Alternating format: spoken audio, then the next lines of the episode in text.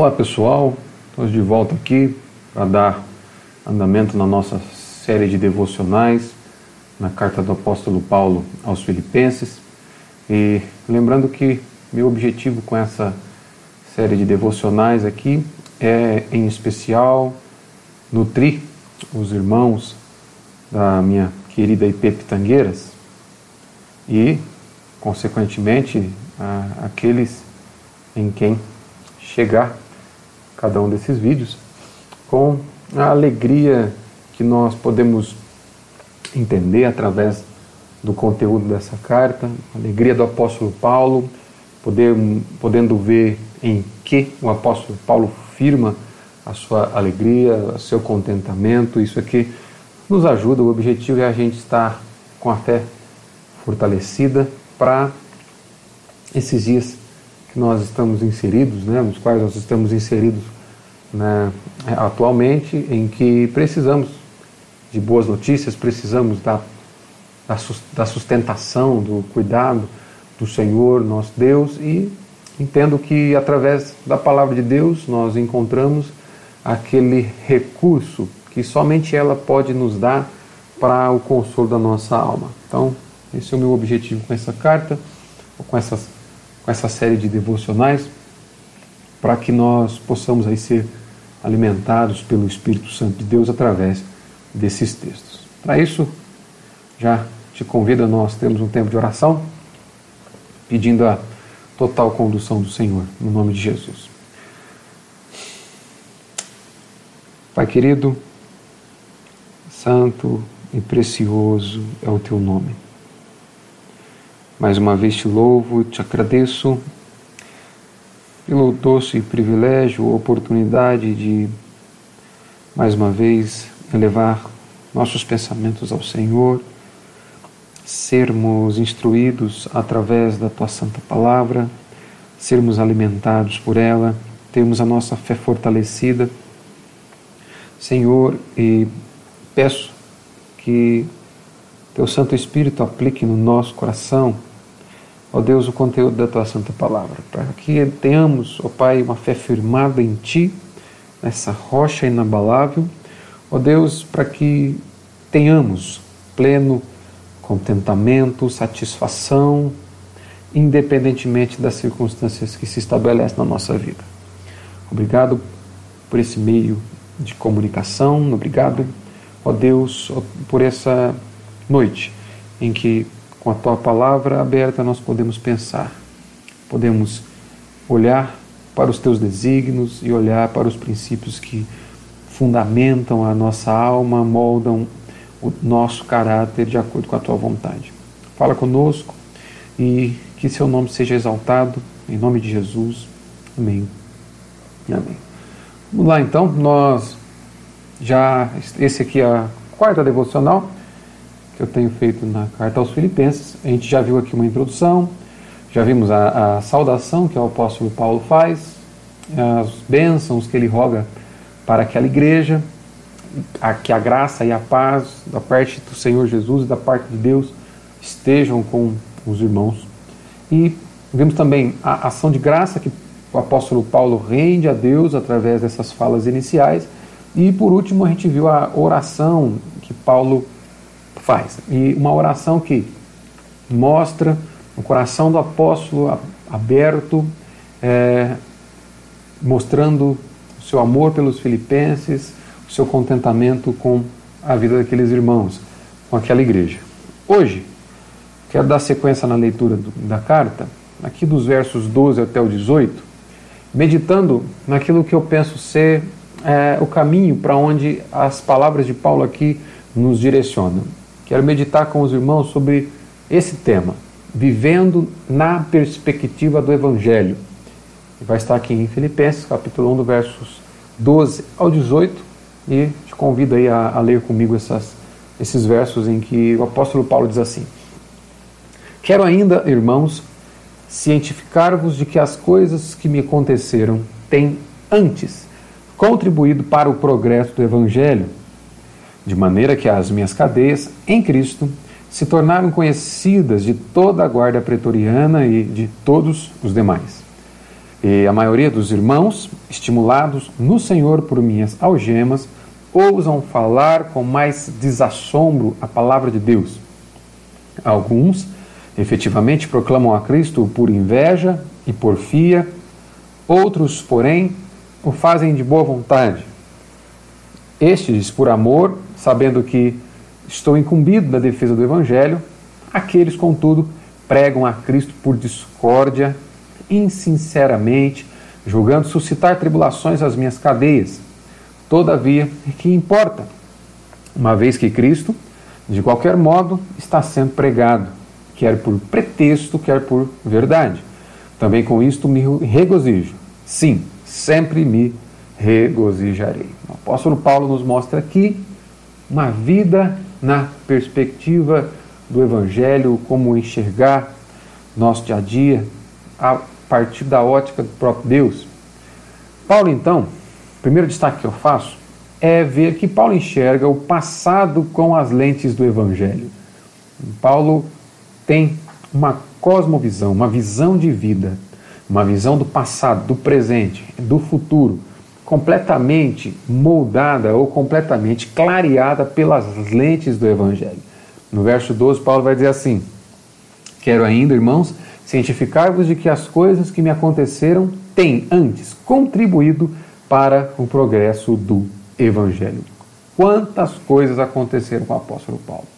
Vamos lembrar que Paulo, quando escreve a carta aos Filipenses, ele está preso. Né? Inclusive, essas cadeias Paulo olha para toda essa sua experiência dizendo que tudo isso contribuiu para o progresso do Evangelho. Paulo enxerga a vida a partir da, da ótica do Evangelho, da soberania de Deus. Então, Paulo não se concentra no seu sofrimento. Ele estava preso, algemado, impedido de viajar, de visitar as igrejas, de abrir novos campos missionários, de plantar novas igrejas. E ao escrever a carta aos Filipenses, no entanto, ele não vai dar atenção ao seu sofrimento, ele não vai enfatizar, focar no seu sofrimento, ele vai focar no progresso do Evangelho. O que importa, olhando para as palavras de Paulo aqui, não é o bem-estar do obreiro, mas o avanço do Evangelho. Ele enxerga as suas cadeias como sendo aquilo que potencializa, aquilo que contribui especificamente para o progresso do Evangelho. E é isso que o gera contentamento, é isso que o alegra, Paulo faz uma leitura do passado pela ótica da soberania de Deus. Em momento algum perdeu de vista a direção soberana de Deus em todas as suas experiências. Ele não considerou seus sofrimentos como um fruto do acaso, como meramente perseguição dos homens. Paulo foi certamente perseguido, odiado, caluniado, açoitado, enclausurado, mas jamais viu tudo isso como sendo resultado da ação autônoma dos seus adversários. Ele sempre olhou para os acontecimentos na ótica da soberania e do propósito de Deus. Paulo sempre enxergou cada uma das suas experiências, inclusive a partir do momento em que ele decide ir para a Europa plantar igrejas, Paulo tinha o planejamento de partir para a Ásia. Nós vimos isso aqui logo na introdução. Mas, numa visão, o próprio Senhor Jesus muda os planos. Paulo faz seus planos missionários, mas é Cristo que governa, é Cristo quem conduz o avanço missionário da igreja. Então nós vemos Cristo através de uma visão, é, é, enviando, comissionando Paulo para o, o, o lado oposto daquilo que era seu plano. Ele vai então para a Europa e inicia a plantação de igrejas ali através da, da cidade de Filipos. Ele olha para os acontecimentos todos a partir de uma perspectiva da soberania e do propósito, da total condução do Senhor, inclusive as suas cadeias na qual ele, nas quais ele está inserido aqui agora. Ele não considerou os seus sofrimentos como expressão da fúria de Satanás, por exemplo. Ainda que Satanás tenha afrontado, tenha intentado contra Paulo, jamais Paulo considera Satanás como o agente de seus sofrimentos. Quem estava no comando de sua agenda não era o inimigo, mas era Deus. Ele via os acontecimentos como um plano sábio de Deus para cumprimento de um propósito glorioso que certamente é o progresso do Evangelho. Paulo faz a leitura da realidade a partir da soberania de Deus. Paulo faz leitura da realidade a partir das lentes do Evangelho. Ele encontra, ele enxerga as oportunidades para a proclamação do Evangelho. E ele sabe que é Deus que está conduzindo a história para levar a cabo o seu plano de redenção do seu povo. Paulo não apenas enxerga o passado com a ótica evangélica ou da soberania de Deus. Paulo enxerga o presente com alegria. Uma vez que o contentamento de Paulo, uma vez que os planos de Paulo é a proclamação, é, é, a, é a propagação, o crescimento da mensagem de Cristo, ele enxerga o presente, apesar da situação adversa que ele está enfrentando de cadeia, ele enxerga isso com alegria. Paulo viu a sua prisão como uma abertura de novas frentes de evangelização, inclusive o local onde ele está, a circunstância em que ele está inserido, ele enxerga como obra para proclamação, para o crescimento da mensagem de Cristo. Olha o verso 13, o que, ele vai dizer. De maneira que as minhas cadeias em Cristo se tornaram conhecida, conhecidas de toda a guarda pretoriana e de todos os demais. Essa guarda pretoriana aqui era a guarda de elite do imperador. Veja só, dia e noite, durante dois anos de cárcere, Paulo era preso a um soldado dessa guarda por uma algema. Ele ficava 24 horas, 24 horas durante dois turnos ali algemado a, a, a, um soldado dessa guarda específica. Imagina esse homem tendo a oportunidade de ouvir Paulo pregando o evangelho para ele. E é isso que Paulo vai fazer. Visto que cada soldado cumpria um turno de seis horas, a prisão de Paulo então abriu caminho para a pregação do evangelho nesse seleto grupo de soldados romanos, essa guarda imperial, e Paulo, no mínimo, podia pregar para quatro homens todos os dias. Quatro soldados todos os dias ouviam o evangelho da boca do apóstolo Paulo, uma vez que Paulo aproveita essas oportunidades para honrar a mensagem de Cristo, que ele é portador. Toda a guarda pretoriana sabia a razão pela qual Paulo está preso. E muitos desses soldados foram alcançados pelo Evangelho. Imagine você, Paulo preso, aos pés, algemados, algemado a um soldado e tendo ali a oportunidade de pregar para esse soldado. E é justamente o que ele faz. O término da carta aos Filipenses é interessante, porque ao dar a costumeira saudação, que, com a qual ele finaliza a carta, ele vai dizer que a casa de César saúda os filipenses. Ou seja, isso aqui aponta para a ideia de que esses guardas, que esses oficiais que Paulo teve acesso através das suas cadeias, foram convertidos através do seu ministério. As cadeias de Paulo removem barreiras e deram a ele a oportunidade de evangelizar esses soldados romanos. Um detalhe aqui: além dos soldados, Paulo também evangelizou as demais pessoas que viviam no pretório, pretório aqueles que ele tinha contato direto. Né? Por causa de suas cadeias, Paulo teve contato com outro grupo de pessoas, os oficiais do tribunal de César. Então, para Paulo, cada oportunidade é oportunidade de fazer Cristo conhecido, em especial agora em que ele tem um soldado romano preso aos seus pés para ouvi-lo sem ter para onde ir. E ele vai falar do amor de Cristo. Então ele vê suas cadeias como uma oportunidade que Deus está dando para que barreira seja quebrada com aquela elite romana para que ele entrasse com o evangelho. Paulo enxerga alegria no presente a ponto de viver de tal modo que vai estimular os outros irmãos a falar com mais coragem, com mais desassombro a palavra de Deus. Olha só, verso a partir do verso 14. A maioria dos irmãos, estimulados no Senhor por minhas algemas, ou seja, aqueles irmãos ao saberem da condição em que Paulo estava, pelo seu amor para com o evangelho de Cristo, esses irmãos também são tomados por temor, tomados por coragem para pregarem o evangelho de Cristo. Eles assumem com maior ousadia. E ele continua dizendo assim no verso 14: Ousam falar com mais assombro a palavra de Deus. Verso 15: Alguns, efetivamente, proclamam a Cristo por inveja e porfia. Vamos falar deles mais à frente. Outros, porém, fazem de boa vontade. Estes, por amor, sabendo que estou incumbido da defesa do Evangelho. Olha o que é interessante. Quando Paulo entra em Roma, não é um condenado, não é um, não é um prisioneiro que está entrando em Roma. Quando Paulo entra em Roma, é o Evangelho de Cristo, é o poder de Deus para a salvação daquele que, que crê que está entrando na capital do império e que vai, a partir da vida do apóstolo Paulo, alcançar e salvar mais pessoas ali. Então, o instrumento da mensagem estava algemado, no entanto, a mensagem estava livre, salvando vidas. O fato de Paulo estar em cadeias levou a maioria dos crentes de Roma a um despertamento espiritual. Então, esse, essa prisão de Paulo não apenas favoreceu aqueles com os quais ele teve contato, podendo pregar diretamente o Evangelho.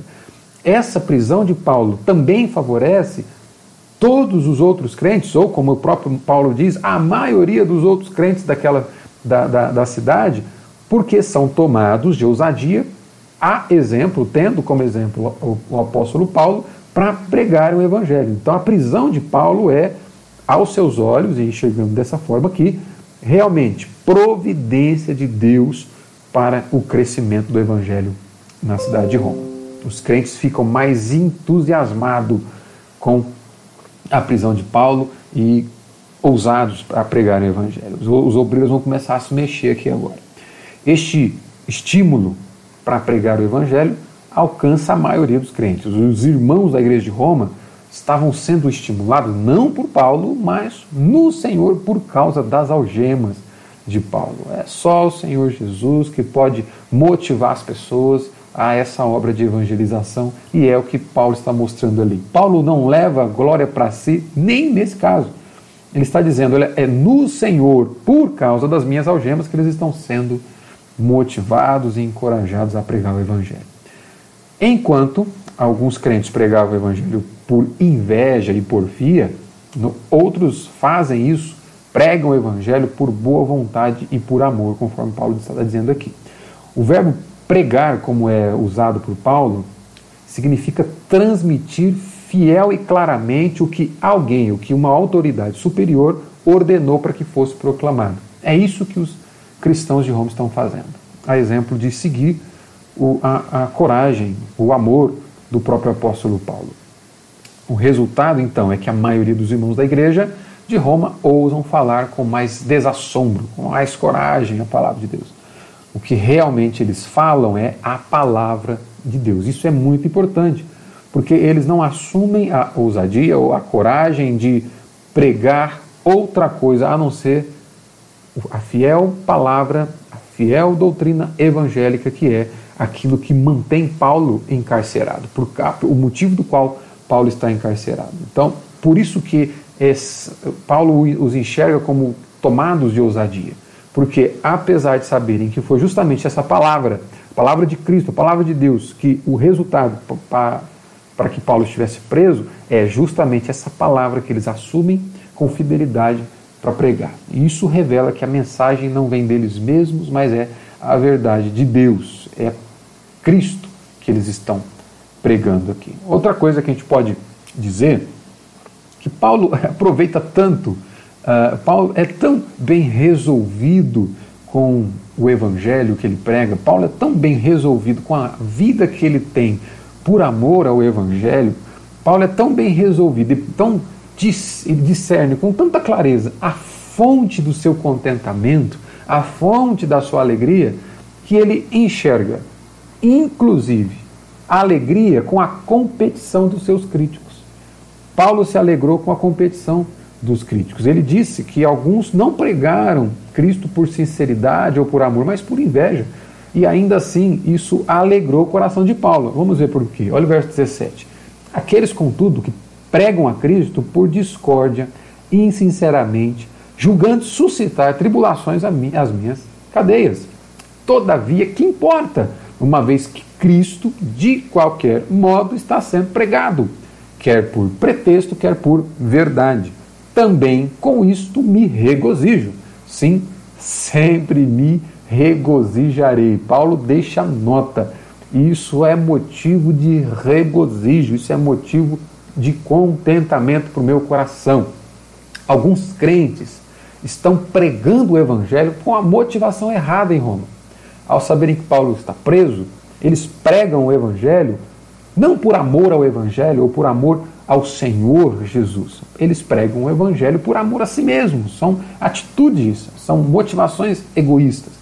Alguns, ao verem Paulo preso, vão se esforçar para pregar o evangelho agora com, com cinco motivações erradas. É uma espécie agora de competição. Ao passo que Paulo está preso, eles vão fazer a seguinte leitura: olha, agora a gente tem oportunidade de sobressair. Paulo está preso, a gente pode pregar o evangelho agora, então nós vamos arrumar uma forma também de promover o nosso próprio nome aqui, uma vez que o arauto aqui, o proclamador do evangelho, está encarcerado. Agora é a nossa deixa, vamos pregar o evangelho. Então eles pregam o evangelho por amor a si mesmos, para autopromoção. Dentre as motivações erradas, Paulo enumera aqui: primeiro, inveja. O significado aqui é ciúmes mesmo. Eles pregam por ciúmes. É, é, é, é o tipo de indivíduo que não suporta ver é, alguém sendo honrado, que não ele mesmo. É um indivíduo que não suporta alguém sendo considerado, alguém sendo tendo por alta estima, senão ele mesmo. Por inveja, por ciúme, esses homens passam a pregar o evangelho. Segundo, Paulo mostra que porfia, isso aqui significa contenda, justamente para causar contenda, para que a mensagem chegasse para Paulo de que esses homens estavam pregando o evangelho. Por contenda, porfia, eles estão pregando o evangelho. Três, terceiro motivo, discórdia. Estão pregando o evangelho por disputa, ambição egoísta, com explosões de egoísmo. Essas pessoas aqui pregavam o evangelho por interesses pessoais. Quarta motivação errada, falta de sinceridade. Paulo vai dizer que eles são insinceros. O significado dessa falta de sinceridade aqui é que eles pregam o evangelho impuramente. E o quinto motivo errado, a quinta motivação errada para esses desses pregadores é que o objetivo deles é causar mais tribulação a Paulo. Paulo já está preso, então pregando o evangelho eh, no, no entendimento deles Paulo é como eles são.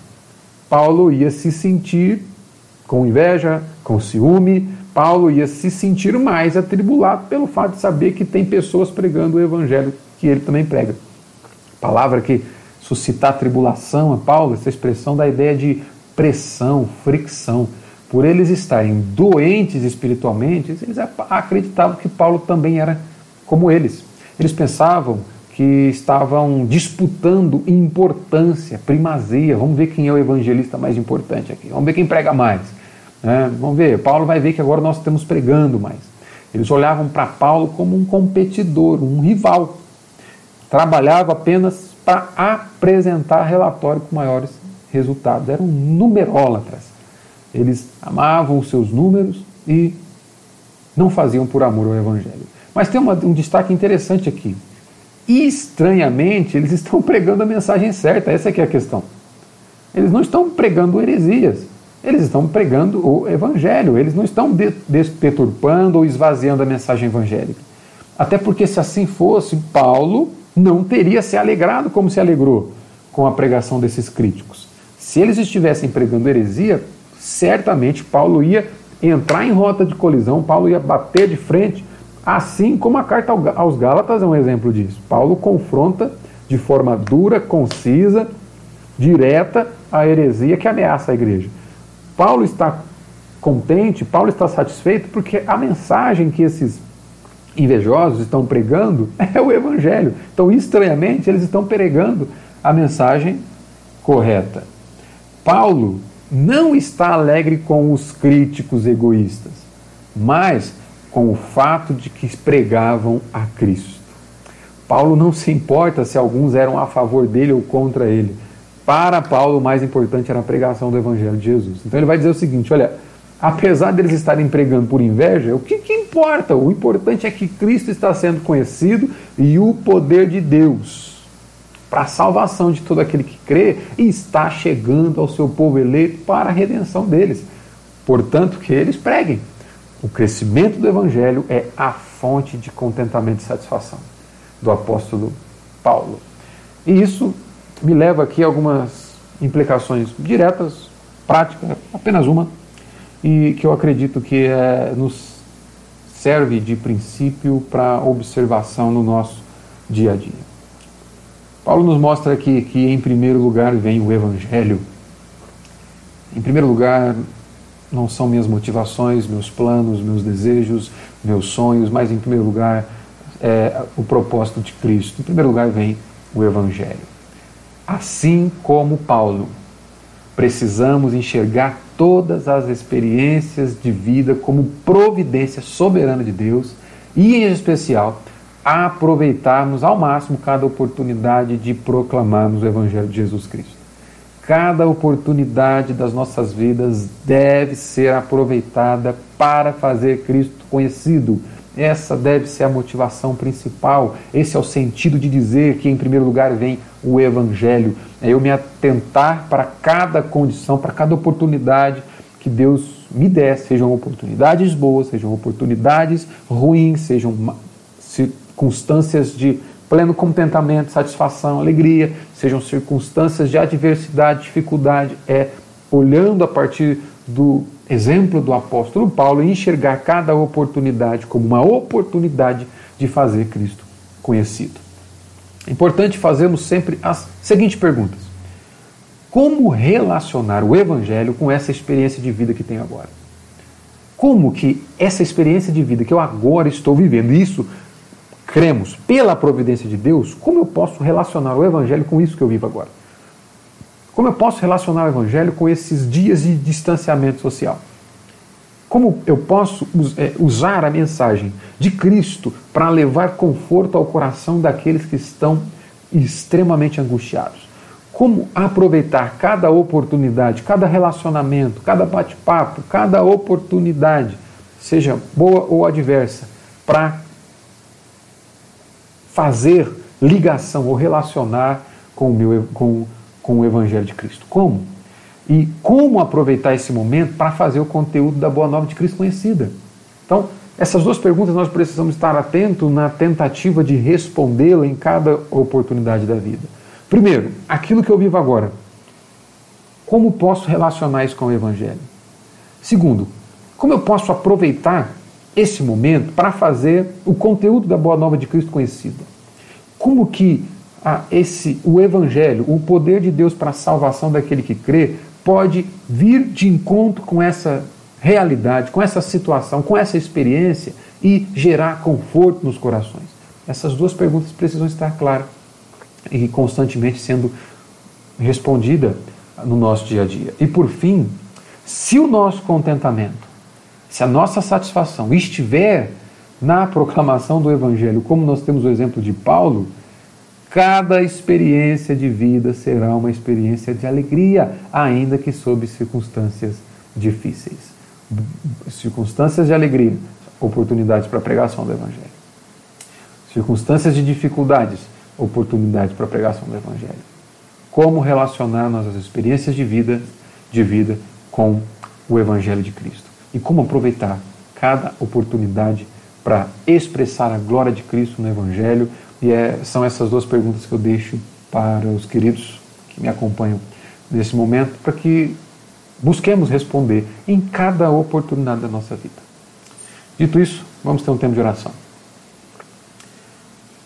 Pai querido, muito temos a aprender com o teu servo, o apóstolo Paulo. Pai Santo, eu peço que, pela condução soberana do Teu Espírito, o Senhor nos ajude, nos ajude a discernir cada experiência das nossas vidas, Senhor, em, e buscarmos a, a aproveitar ao máximo, remindo o tempo, porque os dias são maus. Esse conselho também veio de Paulo, e eu te peço ajuda. Te peço que o Senhor nos conduza, por meio do Teu Santo Espírito, nos ilumine Ilumine o nosso espírito, ó Deus, nos mantém atentos na tarefa de relacionar a nossa vida com o Evangelho. Ajuda-nos a, assim como o apóstolo Paulo, enxergar a nossa realidade a partir das lentes da soberania de Deus, que cria todos os cenários necessários para que a verdade de Cristo, para que a mensagem de Cristo seja conhecida diante dos homens. Senhor, nos coloque em contato com esse teu propósito soberano, para que estejamos sensíveis, Pai Santo, sensíveis à tua voz, sensíveis à tua direção no, em, no, em cada oportunidade que tivermos na vida. Nos use, use a tua igreja como instrumento de graça do Senhor nessa geração. Oro em especial pelos meus irmãos queridos da Igreja Presbiteriana de Pitangueiras, que o Senhor sustente, guarde, que o Senhor nesses dias, ó Deus, use eles como instrumento de graça, Pai, na, na nossa cidade. Oro também em favor de cada um daqueles em quem essa devocional chegar, pedindo para que o Senhor use o teu povo como instrumento nas tuas mãos. Nos dê um real despertamento evangélico nesse país, de homens e mulheres que enxergam o seu dia a dia a partir da ótica do Evangelho, buscando honrar o Evangelho, buscando honrar a boa nova de Cristo. Que Cristo e esse crucificado seja trazido à nossa memória como sendo o motivo pelo qual somos aceitos diante de Ti e que o nosso Senhor, ressurreto, assunto ao céu, que governa a partir do trono de glória, que governa a nossa realidade, seja a nossa motivação primeira em tudo aquilo que fizermos na nossa vida. Eu te peço, confiante no nome, no nome santo do Senhor Jesus. Amém. E amém. Amém. Louvado seja o nome do Senhor. Agradeço cada um daqueles que puderam acompanhar, aqueles que tiverem chegado até aqui e que a graça e a paz do nosso Senhor Jesus esteja sobre a vida de cada um. Até mais, meus irmãos. Fiquem com Deus. Tchau.